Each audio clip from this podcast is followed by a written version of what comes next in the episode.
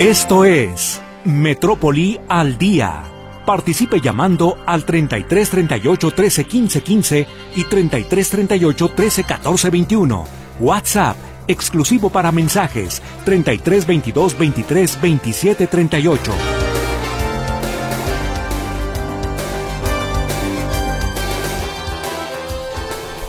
Gracias por acompañarnos en esta segunda hora de transmisión de Metrópoli al Día. Es viernes ya, fin de semana, ojalá que la pase usted muy bien. ¿Qué le parece si vamos con el siguiente resumen en materia nacional?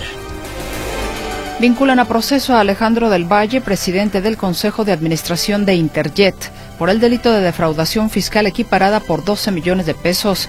Sin embargo, enfrentará su proceso en libertad.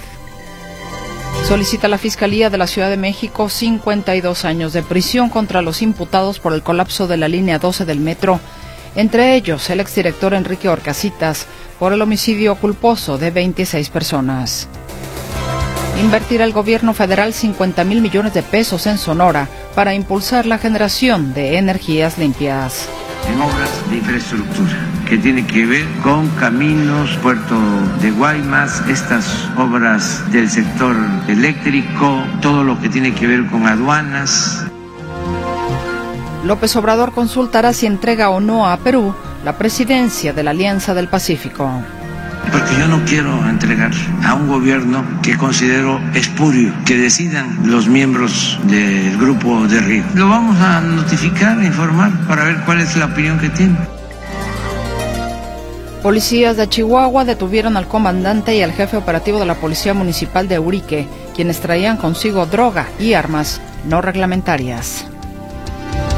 Participación de nuestro auditorio, muchísimas gracias por eso. El señor Carlos Chávez dice, el PRI de Peña vendió con sus 11 diabólicas reformas, desde puertos y aeropuertos, minas, Pemex, etcétera, hasta derechos laborales del agua nacional y de la energía solar.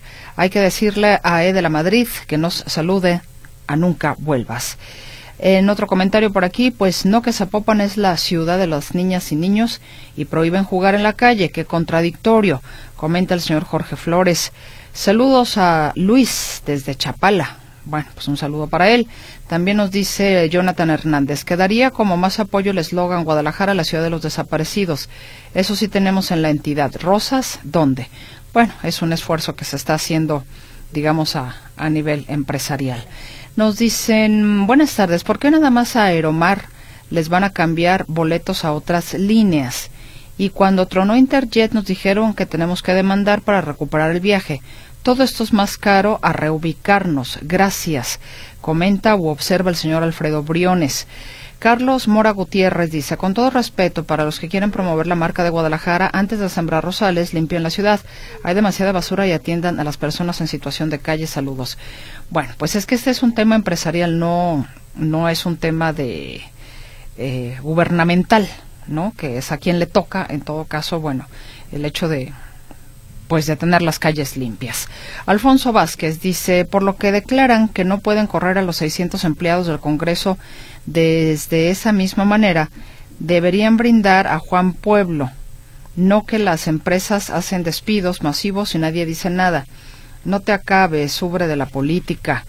Rosa Montero, quiero cambiar mi tarjeta de Bancomer a Bienestar. ¿Qué tengo que hacer? Saludos.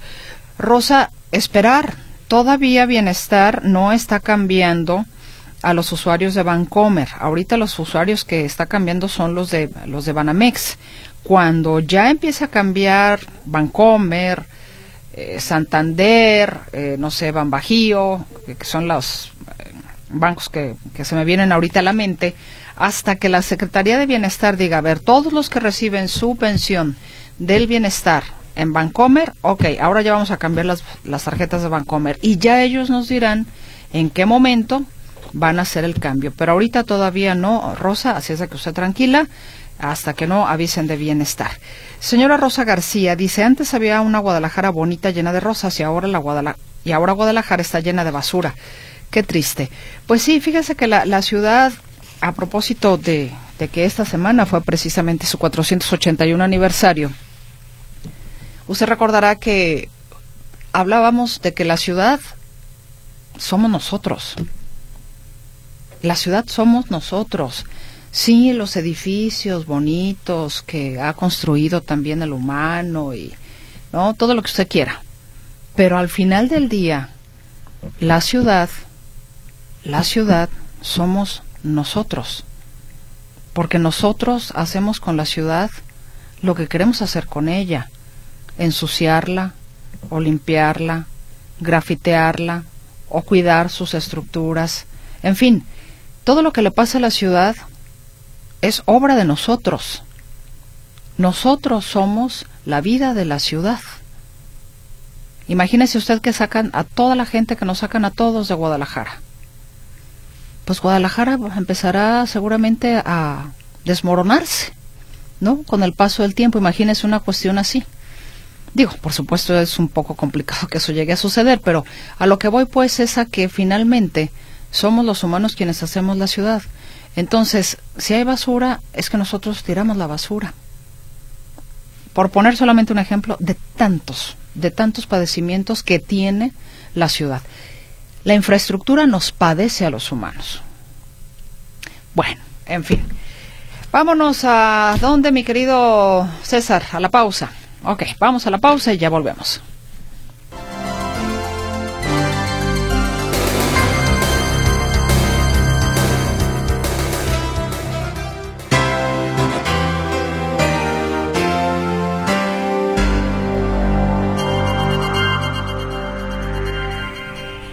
Gracias por seguirse comunicando con nosotros. Eh, también por aquí nos dicen a los adultos que les pagaban en efectivo cuando les entregan su tarjeta.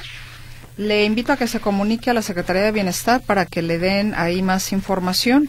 Le paso el teléfono con mucho gusto, 33 36 79 36 30. 33 36 79 36 30 para que le puedan dar la orientación correspondiente. Soy Francisco Franco para comentar que antes Guadalajara era la ciudad de las rosas y ahora es la ciudad de las bolsas con cadáveres.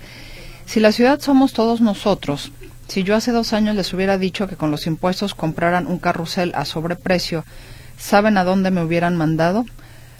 Bueno, buenas tardes. Soy el señor Torres. Una pregunta al presidente municipal de Zapopan. ¿Juego foot en la calle? Ah, no, jugó.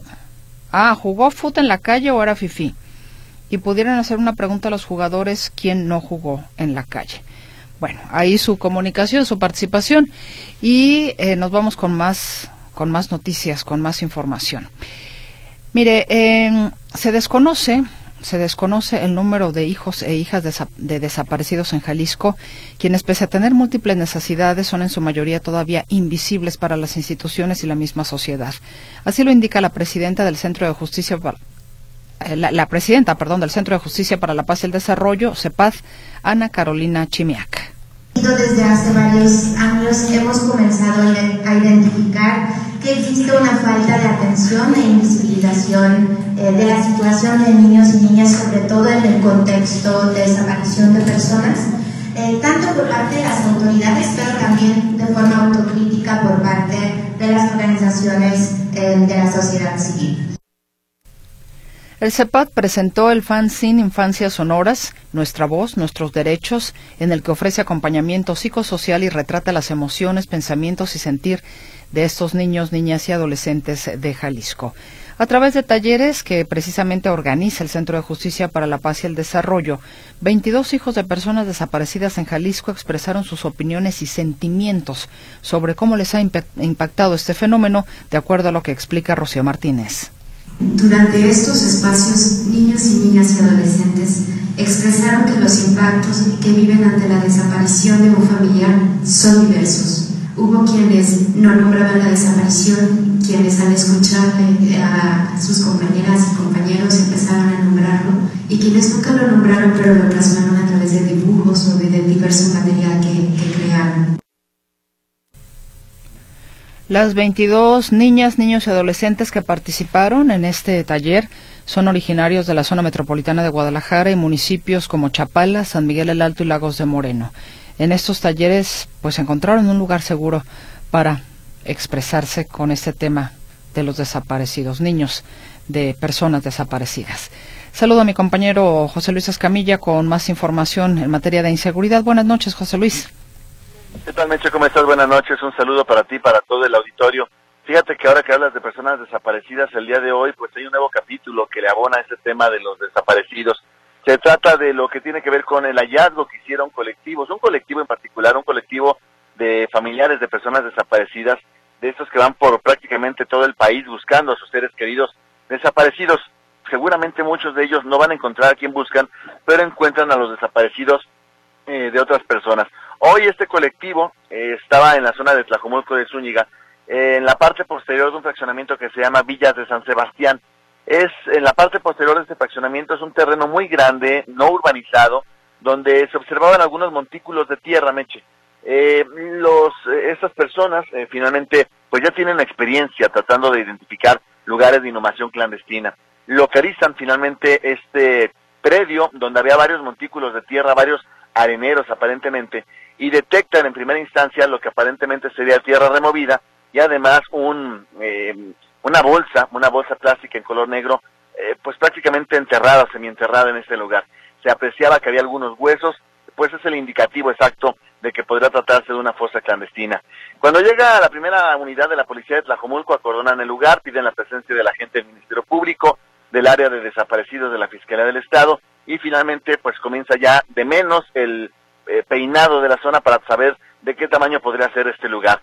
Eh, inicialmente se había pensado en un solo punto donde podría haber una inhumación clandestina, pero ya cuando las autoridades estuvieron buscando Meche, dieron cuenta de que eran cuando menos 12 o 13 lugares donde hay indicios para presumir que podría haber cuerpos enterrados. Eh, es un trabajo que seguramente será pormenorizado, no se va a determinar el día de mañana cuántos hay, ni mucho menos, porque lo que se hace en estos espacios es que se cuadricula Ahora el terreno. Gente, acompáñeme. se cuadricula el terreno para entonces poder eh, buscar justamente a más víctimas de desaparición. Pero nuevamente es la Jumulco de Zúñiga, sede, como ha sido en otras ocasiones, de posibles fosas clandestinas donde finalmente ocurren esta clase de fenómenos. Eh, por su propia eh, concepción, la Jumulco de Zúñiga es un lugar pues ideal para estas inhumaciones clandestinas. Ojalá, ojalá que no se trate de un evento como este. Cambiamos de tema ahora y eh, platicamos, ya que estamos hablando de desapariciones, hablemos sobre lo que tiene que ver con Iraíspe. Ese sujeto fue judicializado y ya fue vinculado a proceso por un delito que ocurrió en diciembre del año pasado. Resulta que los familiares de la víctima señalaron a las autoridades que eh, su ser querido había salido de casa y no habían sabido absolutamente nada más de él. Eh, continúan las investigaciones y las autoridades consideran que Iraíspe fue de las últimas personas o la última persona que tuvo contacto con la víctima. Y hay elementos para poder creer que pudo haber tenido algún tipo de participación en su desaparición. De tal suerte que el juez que conoció este caso lo vincula a proceso por el delito de desaparición cometida por particulares y le eh, dicta prisión preventiva oficiosa por un año mientras continúan las indagatorias por este caso de desaparición. Eh, cambiamos de tema ahora y bueno, ya por último vayámonos con lo que ocurrió con esta mujer, esta mujer Meche, que por estar trabajando resulta eh, pues herida, afortunadamente pareciera que no de gravedad. Esto ocurrió en un negocio que está en la colonia Paseos del Sol, eh, donde preparan galletas. Hay maquinaria, hay eh, pues todo lo necesario para preparar galletas a gran escala, a gran volumen. Esta mujer de 20 años estaba trabajando y por alguna razón su mano quedó atrapada en una máquina. Este negocio, olvidaba decírtelo, te digo, está en Pasos del Sol, en Felipe Setter, casi cruce con Copérnico. Eh, esta mujer, la mano de la mujer queda atrapada. Llegan paramédicos municipales, bomberos municipales y con herramientas lograron romper este aparato, este, esta máquina que mantenía atrapados los dedos de esta mujer que finalmente fue liberada. Afortunadamente, pues no requirió el traslado, al punto que ella, pues, eh, firma el desistimiento médico o el desistimiento para, con los paramédicos para ir por sus medios a algún puesto de socorro, a algún hospital para recibir atención médica. Afortunadamente no pasó mayores, pero bueno, aguas, mucho cuidado con los aparatos, máxime aquellos cuando esté en riesgo de haber algún accidente con pies o con manos. Mi reporte, Meche. Buenas noches. Muchísimas gracias, José Luis Escamilla. Espero que tengas una muy buena noche y un muy buen fin de semana, por supuesto. Igualmente para ti, para todo el auditorio. Buenas noches. Gracias. Saldo de 11 personas lesionadas dejó la volcadura de una camioneta tipo van que presta servicio de transporte público en la zona norte de Zapopan. Esta camioneta presta servicio a pesar de no estar regularizada por la Secretaría de Transporte, pero tampoco es una zona donde entra el transporte público convencional. El accidente ocurrió en la calle Jicama, en su cruce con Petronila Acisnado, donde por una falla mecánica y el sobrepeso se, se produjo la volcadura de la unidad sobre su costado derecho. Así lo explica el primer oficial Damián Partida para determinar las lesiones de los lesionados. Los mismos policontundidos resultan 11 personas, todas adultas, son atendidas por servicios médicos municipales. Los lesionados fueron llevados a puestos de socorros de la Cruz Verde Zapopan. Y en más información, la Fiscalía de la Ciudad de México pidió 52 años de prisión en contra de los imputados por el colapso de la línea 12 del, metro, del metro, entre ellos el exdirector Enrique Orcasitas, por homicidio culposo de 26 personas, así como la reparación del daño. Al cumplirse el término de la investigación complementaria, el Ministerio Público de la Fiscalía Capitalina pidió esa pena para los imputados, a quienes acusan del colapso debido a fallas de origen en la construcción de la llamada línea dorada. Y voy con mi compañero Arturo García Caudillo. Arturo, en más información, lo que estábamos diciéndole al auditorio que eh, estarías eh, informando más adelante, llegó el momento, sobre los nuevos consejeros del INE, que de acuerdo con el presidente López Obrador deben ser lo opuesto a los que se van. Y por cierto, ya se, eh, se abrió la convocatoria para los consejeros. Te escuchamos. Buenas noches.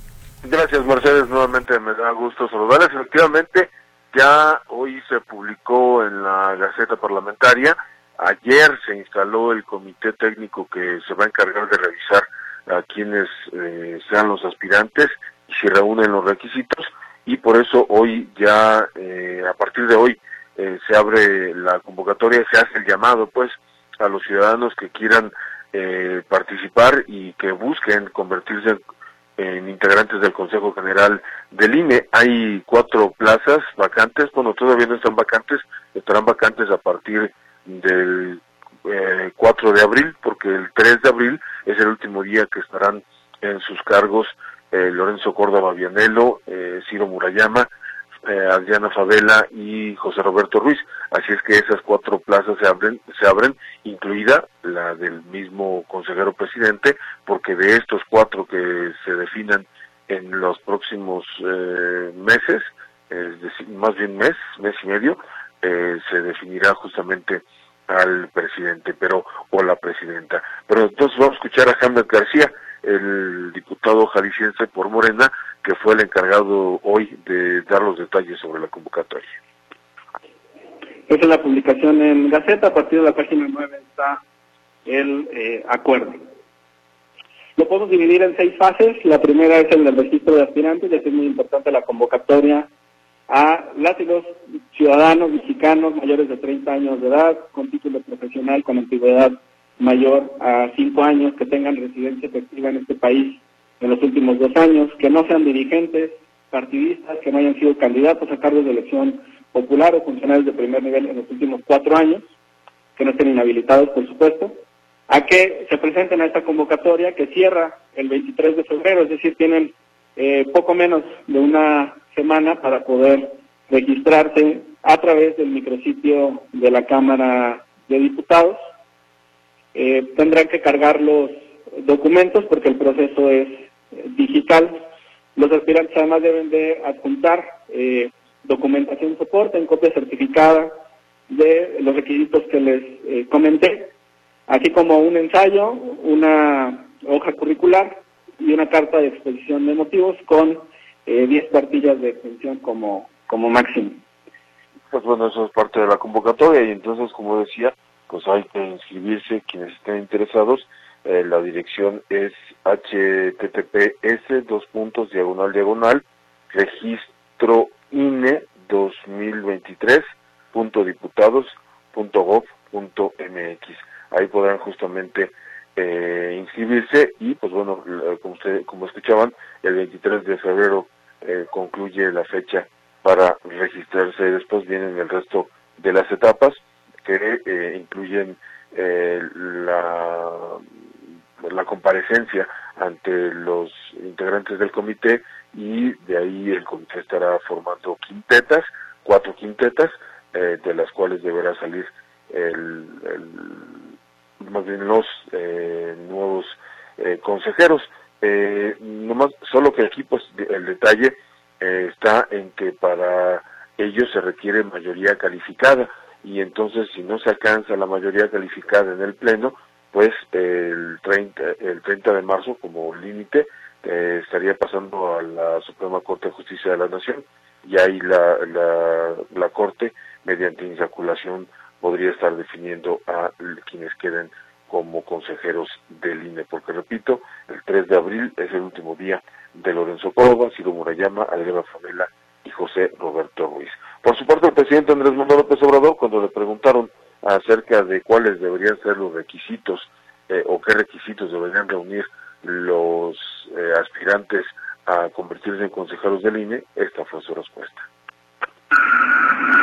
Bueno, tienen que ser este eh, lo opuesto a lo que se va.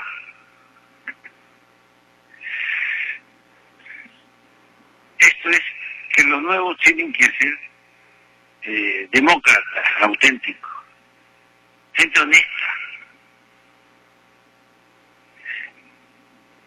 íntegra, con autoridad moral, incorruptibles. Eso es lo que yo considero. Desgraciadamente para el presidente, pues no aparecen esos requisitos en la convocatoria, así es que, pues quién sabe, al final, a final de cuentas, qué tanto eh, o qué tan importante sea este tema eh, o estos puntos que detalla el presidente López Obrador, porque, insisto, en la convocatoria no vienen y son temas que pues también son difíciles de confirmar en una entrevista o en una votación. Mercedes, es mi reporte. Muchas gracias, Arturo. Nos escuchamos. Buenas noches, hasta el rato. Sí, nos escuchamos, gracias. Y le invito a que vayamos al corte, no tardamos.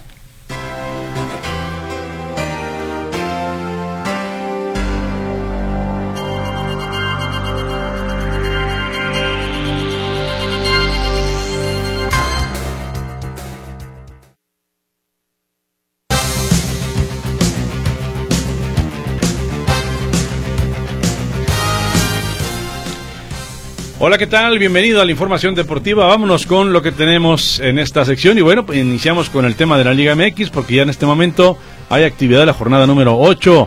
0 a 0, Juárez y León. Y más tarde, 9 de la noche, con 5 minutos, Puebla recibe al equipo Cruz Azul. Y bueno, para mañana los siguientes encuentros: a las 5, San Luis Santos, a las 7, Monterrey Necaxa. Y luego viene el de Atlas Tigres aquí en el Jalisco también a las 7 mientras que a las 9 de la noche Puma recibe al Guadalajara. El día de hoy con Chivas hay noticia. Eh, resulta que JJ Macías se perderá ya todo el año de actividad luego de que ha sufrido una rotura total del ligamento cruzado anterior y podría estar fuera hasta nueve meses. El club dio a conocer en un comunicado que se volvió a lesionar en el entrenamiento del jueves y el pronóstico para la vuelta de la actividad es entre 8 y 9 meses. Vamos a escuchar lo que dijo el día de hoy en conferencia de prensa el técnico Beljo Paunovic hablando precisamente sobre lo que siente él como técnico de que otra vez JJ Macías esté lesionado. ¿No? Bueno, ahorita lo estaremos escuchando, pero eh, sí habla un poquito sobre lo que está ocurriendo precisamente Paunovic con el jugador del Guadalajara, eh, el propio Macías, que otra vez estará en reposo se pierde la actividad todo el año. Aquí lo escuchamos ahora sí al propio entrenador del equipo del Guadalajara hablar sobre este tema de Macías. todo el equipo, eh, todo el club, estamos, como bien sabéis, y doctor Jaime Figueroa nos acaba de, dar una, una eh, conferencia en cuanto a la lesión de, de JJ Macías.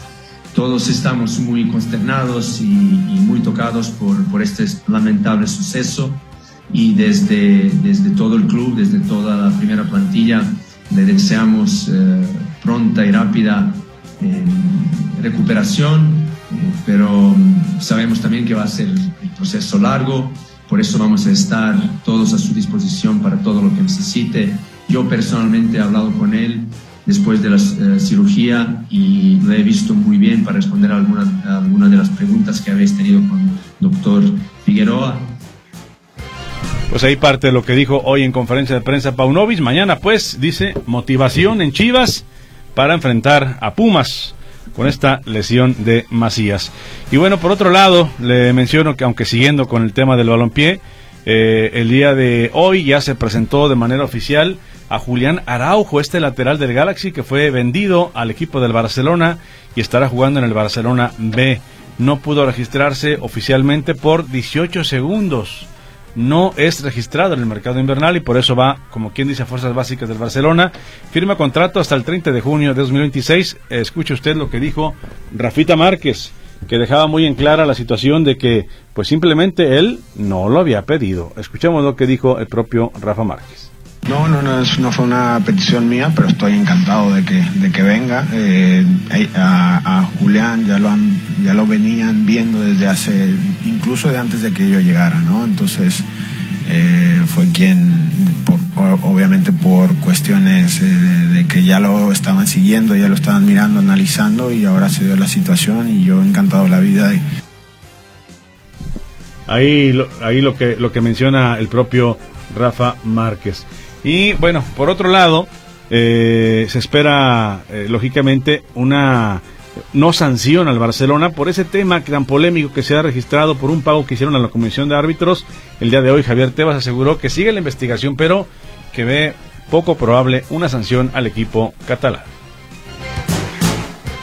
Y seguimos con el tema del fútbol.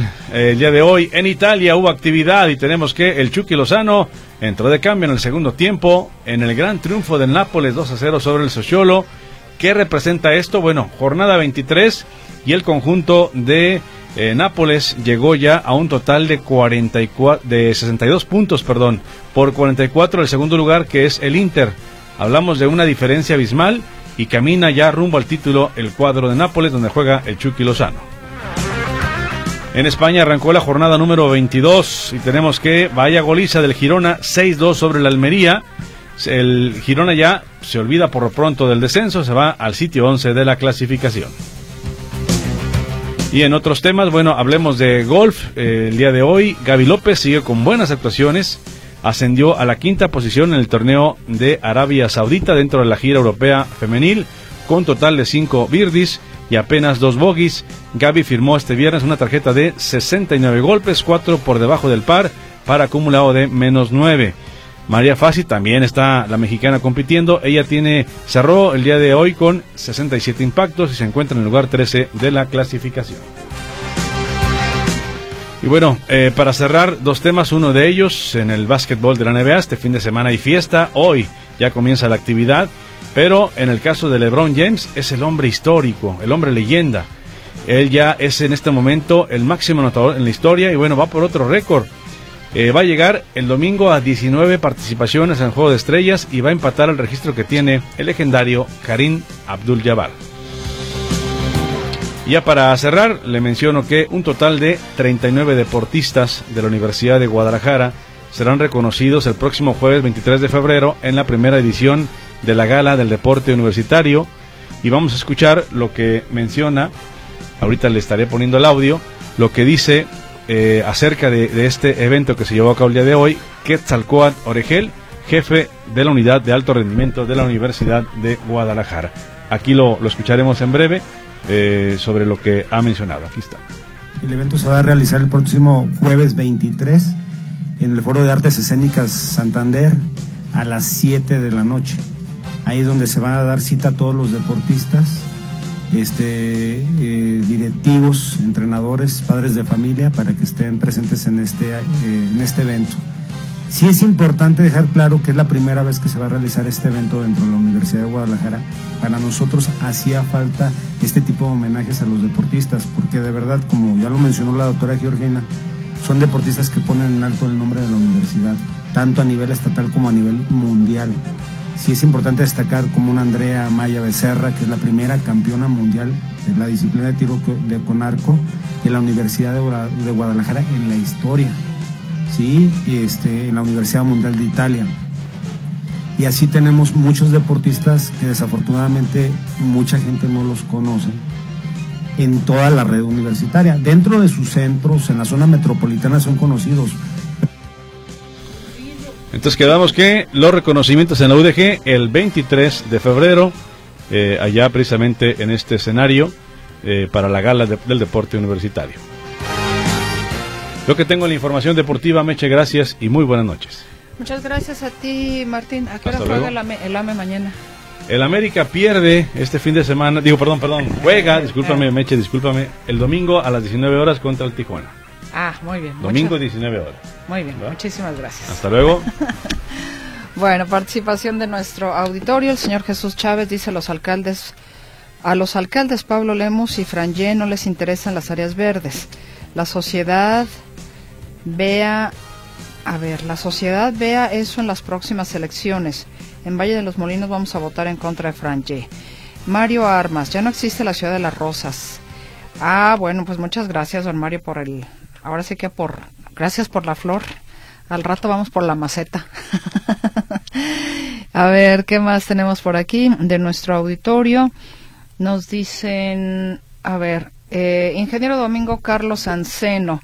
Nosotros, los habitantes de esta área metropolitana, somos los únicos responsables de mantener limpia esta ciudad. Es una verdadera tristeza ver montones de basura en cada esquina y ver que desde autos, etcétera, arrojan basura a la calle. Somos unos irresponsables, así que no todas las responsabilidades de los ayuntamientos. Debemos concientizar a nuestros hijos de no tirar nada de basura. Saludos. Nos dicen, el presente de la República debería checar el presente. Bueno, yo creo que quiso decir presidente Debería checar a secretaria agraria ejidal de Tepic Nayarit que jamás sirve para nada. Esos son floreros de lujo que traen a las personas vueltas y vueltas por años sin piedad de la tercera edad y les dan el gane a quien deja sus miles de propinas. Triste realidad. Señora Martínez, que nos escucha, por lo que veo en la colonia Las Águilas en Zapopan. Gracias, señora Martínez. Nos dicen, buenas tardes, soy Lilia. Desafortunadamente nosotros no hacemos con la ciudad lo que queremos, pues yo no quiero que talen los árboles de la ciudad ni que hayan tantos edificios en ella.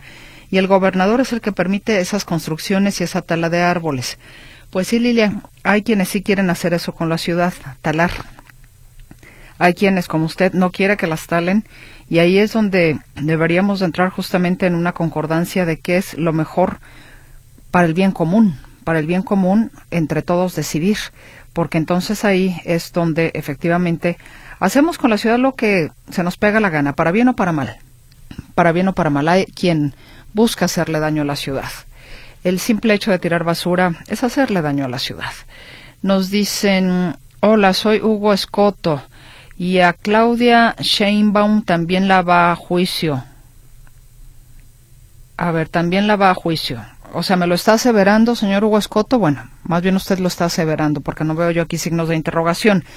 Nos dice Carlos Chávez, yo propongo el tema Guadalajara mancillada con una escultura de la Minerva cuchillada por torres abusivas y volardos estorbosos, golpeada por centenas de fosas clandestinas, torturada por quince mil desaparecidos locales y rodeada de jocosos políticos y delincuentes tomados de la mano.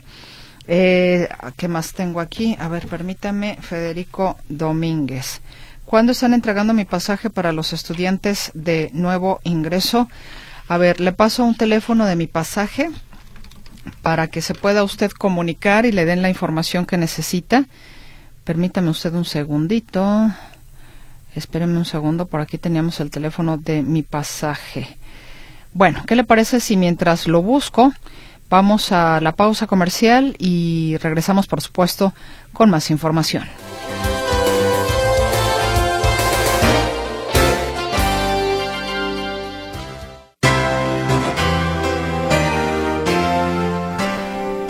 Los familiares de los tres jóvenes que desaparecieron el pasado 9 de febrero tuvieron el día de hoy una reunión con autoridades estatales. Mi compañero Héctor Escamilla Ramírez nos tiene la información. Buenas noches, Héctor. ¿Qué tal? ¿Cómo estás, Mecho? Un gusto saludarte a los escuchas también muy buenas noches y comentarte que el día de hoy, como bien dices, familiares de tres jóvenes desaparecidos el pasado 9 de febrero en la zona de Real Center eh, fueron, eh, acudieron a Palacio de Gobierno aquí en el centro de la ciudad. Esto para, eh, pues, eh, solicitar información, los avances en las indagatorias en torno a la desaparición de estos tres muchachos. se trata de Jonathan Omar Vázquez Escamilla, Enrique, Enrique Esparza Ochoa y Raúl Alejandro Barajas. Ellos tres, como ya decíamos, desaparecieron el 9 de febrero eh, cuando se encontraban en esta zona de Real Center. Originalmente se había mencionado que los muchachos no tendrían relación entre sí, salvo la zona de desaparición. Pero al parecer, si bien no se conocían entre los tres, hay un factor común que más adelante en el reporte comentaremos, que los habría vinculado de manera fatídica para su desaparición. esta reunión que se llevó a cabo en Palacio de Gobierno con los familiares eh, duró cerca de hora y media, eh, inició a mediodía, minutos después de mediodía y concluyó pasado la 1.30 de la tarde.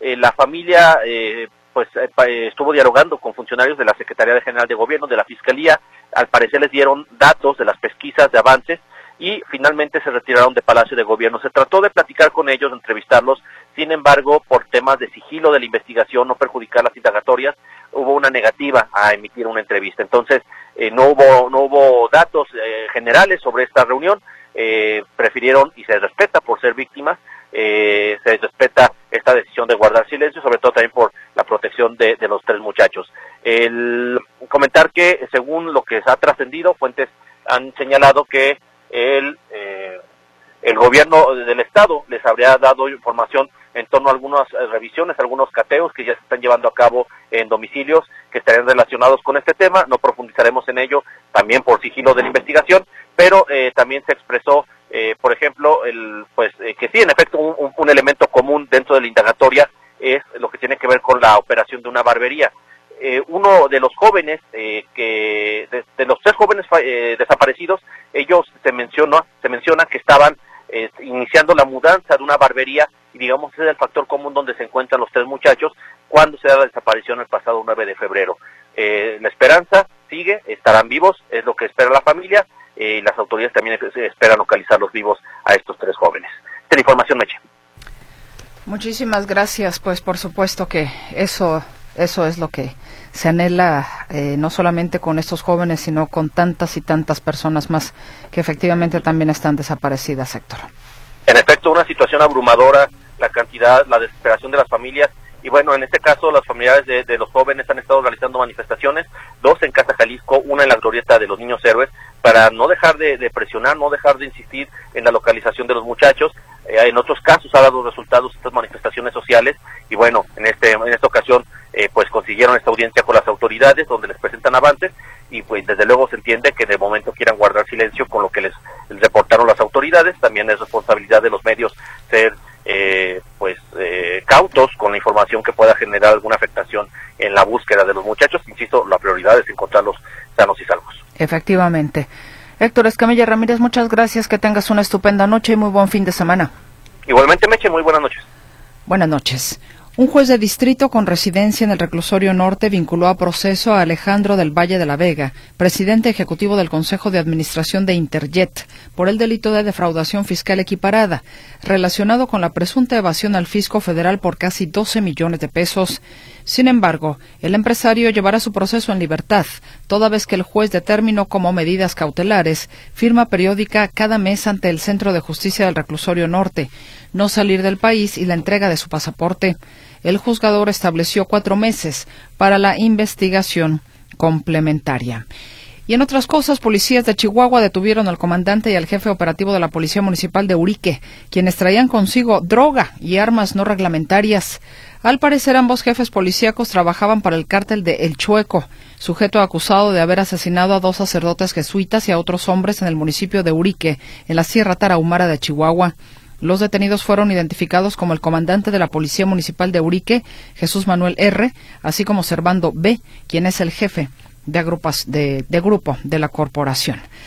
Y en otras eh, informaciones, saludo a mi compañero Arturo García Caudillo, porque bueno, hay una inversión eh, importante en materia de energías limpias en el caso del estado de Sonora. Arturo, te escuchamos me da gusto saludarles. Y es que como parte del Plan Sonora, eh, que es un acuerdo que hubo entre los gobiernos de México y Estados Unidos, eh, eh, se van a invertir por parte del gobierno de la República 50 mil millones de pesos en diversos rubros, pero que pasan por, por ejemplo, la fabricación de autos eléctricos, ahí habría una inversión por parte de los Estados Unidos, eh, también por eh, la generación de energías limpias a través de la energía solar eh, o de energía eléctrica a través de la energía, a partir de la energía solar, de los rayos del sol. Eh, y pues bueno, por ejemplo, el día de hoy fue inaugurada una planta foto, fotovoltaica allá en Puerto Peñasco y esto es parte de todo lo que se está haciendo y a lo que fue específicamente este fin de semana el presidente Andrés Manuel López Obrador, que hoy la reunión del Gabinete de Seguridad y la conferencia mañanera fueron justamente en Hermosillo y ya de ahí se pasó a Puerto Peñasco. Pero esto fue lo que comentó acerca del tema del litio y de la inversión eh, que se hará en Sonora. Vamos a hacer valer la ley de nacionalización de eh, este mineral estratégico para beneficio de Sonora, para que se establezcan plantas de creación de baterías y de industria automotriz en Sonora y haya empleos en Sonora y se aprovechen estos recursos naturales de Sonora, que no se lleven los recursos naturales de Sonora a otros países, sino que se aprovechen y que se den facilidades para que todas las plantas que quieran establecerse, instalarse en Sonora, tengan esa facilidad y eso garantice el desarrollo futuro de Sonora. Ya no nos va a tocar a nosotros verlo, yo termino en 18, 19 meses. Alfonso sí este, tiene más tiempo, pero no hay que estar pensando en el corto plazo. Ahora sí que no hay que estar pensando en la próxima elección, sino en las próximas generaciones. Y por eso dice el presidente López Obrador, pues va a hacerse esta inversión eh, por 50 mil millones de pesos. Luego, decía, se pasó a Puerto Peñasco y ahí inauguró esta planta fotovoltaica. Ya con esta planta podemos decir que se tienen energías limpias para el desarrollo futuro de Sonora y eh, el norte de nuestro continente, para el impulso, la promoción a la industria. Ya se está demandando en Estados Unidos y en Canadá de que solo se permita la utilización de automóviles eléctricos. Ya no se quiere utilizar combustibles fósiles. De modo que nosotros ya tenemos aquí la energía limpia, pues ahí está energía térmica que se convertirá en electricidad, que es lo que tiene que ver con lo fotovoltaico, pero también se supone que estarán instalando ya paneles solares en, en aquella misma región para que también se transforme la energía solar en energía eléctrica. Y pues bueno, eh, Sonora es, digamos que, el gran marco para eh, estas inversiones y para la creación de toda esta energía no solamente para Sonora eh, y el país, sino incluso para los Estados Unidos, que se verán beneficiados justamente con la generación de energía eh, y eh, para los estados fronterizos o para los municipios fronterizos con nuestro país. Mi reporte, Mercedes. Buenas noches. Te lo agradezco enormemente, Arturo. Que tengas una muy buena noche y por aquí nos escuchamos mañana tempranito en sábado en Metrópoli. Me parece muy bien, tenemos un compromiso con mañana. Eso es todo. Descansa, Arturo, un abrazo, buenas noches. Igualmente, buenas noches, abrazo. Que estés bien. La juez quinto de distrito en materia administrativa, Sandra de Jesús Zúñiga, concedió una suspensión provisional a un amparo tramitado por la ministra Yasmín Esquivel, en el que impugna la integración del comité de la UNAM que investiga el posible plagio de su tesis de igual manera, ordenó a la UNAM no informar sobre la evolución del proceso. Ante esta situación, cualquier decisión que tome el Comité de Ética de la UNAM sobre las impugnaciones ante el plagio de la tesis registrada en 1987 para la titulación de la ministra como licenciada en Derecho quedará sin efecto. Y en otra información, desde el inicio de la crisis eh, política el pasado 7 de diciembre, el gobierno de Perú mantiene el reclamo para que México acelere la entrega de la presidencia de la Alianza del Pacífico. Perú debió asumir en enero la presidencia temporal de la Alianza del Pacífico actualmente en manos de México. En diciembre pasado, el congresista, el congresista peruano Ernesto Bustamante llamó a acelerar el traspaso de la presidencia de la agrupación internacional. Y ante el llamado que hizo también ya la presidenta de Perú, Dina Boluarte, para que su homólogo mexicano le entregue la presidencia pro tempore de la Alianza del Pacífico, el primer mandatario de nuestro país, Andrés Manuel López Obrador, dijo que lo consultará con los otros líderes sudamericanos. Le voy a dar instrucciones al secretario de Relaciones Exteriores que le notifique a los miembros del Grupo de Río qué hacemos, porque yo no quiero entregar a un gobierno que considero espurio, que decidan los miembros del Grupo de Río. Lo vamos a notificar, a informar, para ver cuál es la opinión que tienen. Si ellos dicen entregue la presidencia, pues lo hacemos, pero sí voy a hacer la consulta, porque además yo no quiero legitimar un golpe de Estado. Asimismo, confirmó el presidente que en septiembre realizará una gira por Sudamérica para visitar Colombia, Argentina, Chile y Brasil. Y estaba yo debiendo el teléfono para mi pasaje para don eh, Federico Domínguez. Don Federico, espero que ya esté usted listo para anotarlo. El número telefónico para que le puedan dar más información es, ay Dios, espéreme tantito, ya me lo movieron aquí. Ay, aquí está, aquí está. 33 36 68 1804. 33 36 68 1804. Y una última comunicación que nos llegó por aquí, el señor José Carlos Vidaurri dice, me pregunto, ¿cuándo cambió la hermosa Guadalajara amable, limpia y bella? Nos damos cuenta que no hay clases de civismo en las escuelas y lo que es peor, perdimos la educación familiar y que esperamos que el gobierno resuelva todo. Pero ¿quién es el gobierno si no nosotros mismos? Gracias por sus comentarios es momento de despedirnos. A nombre de todo el equipo le agradezco como siempre infinitamente el favor de su atención y si mañana se levanta tempranito, pues ándele, lo acompañamos, porque también despuesito de las 7 estaremos aquí con usted en sábado en Metrópoli. Soy Mercedes Altamirano. Que tenga buena noche, un sueño reparador. Hasta mañana.